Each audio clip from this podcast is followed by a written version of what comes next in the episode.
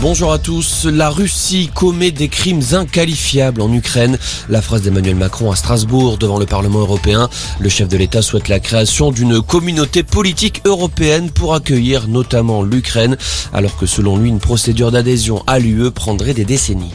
En parallèle, Vladimir Poutine s'est adressé au peuple russe ce matin lors des commémorations de la victoire sur l'Allemagne nazie. Des milliers de soldats ont défilé sur la place rouge. Selon le chef du Kremlin, il faut tout faire pour empêcher l'horreur d'une guerre globale.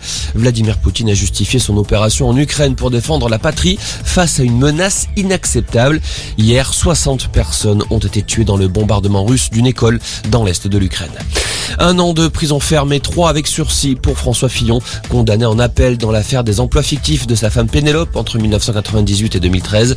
La peine est un peu plus légère qu'en première instance. Pénélope Fillon a, elle, été condamnée à deux ans avec sursis.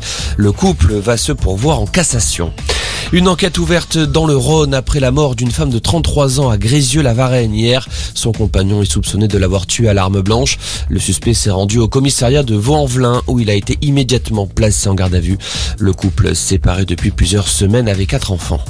C'est une semaine estivale qui s'ouvre en France avec des températures très douces et un grand soleil. La barre des 30 degrés sera franchie dans le sud et tout ça n'arrange pas la sécheresse. Le déficit de précipitation a atteint 25% le mois dernier en France. La sécheresse touche déjà 10 départements de l'Hexagone, entraînant des restrictions d'eau. Et puis c'est un petit événement dans le monde du tennis. Après 15 mois de disette, Stan Wawrinka a renoué avec la victoire cet après-midi au tournoi de Rome.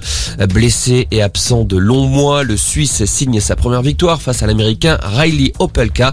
En revanche, côté tricolore, c'est plus compliqué. Alizé Cornet a été éliminé par Simona Alep. Voilà pour l'essentiel de l'info. Passez une excellente après-midi.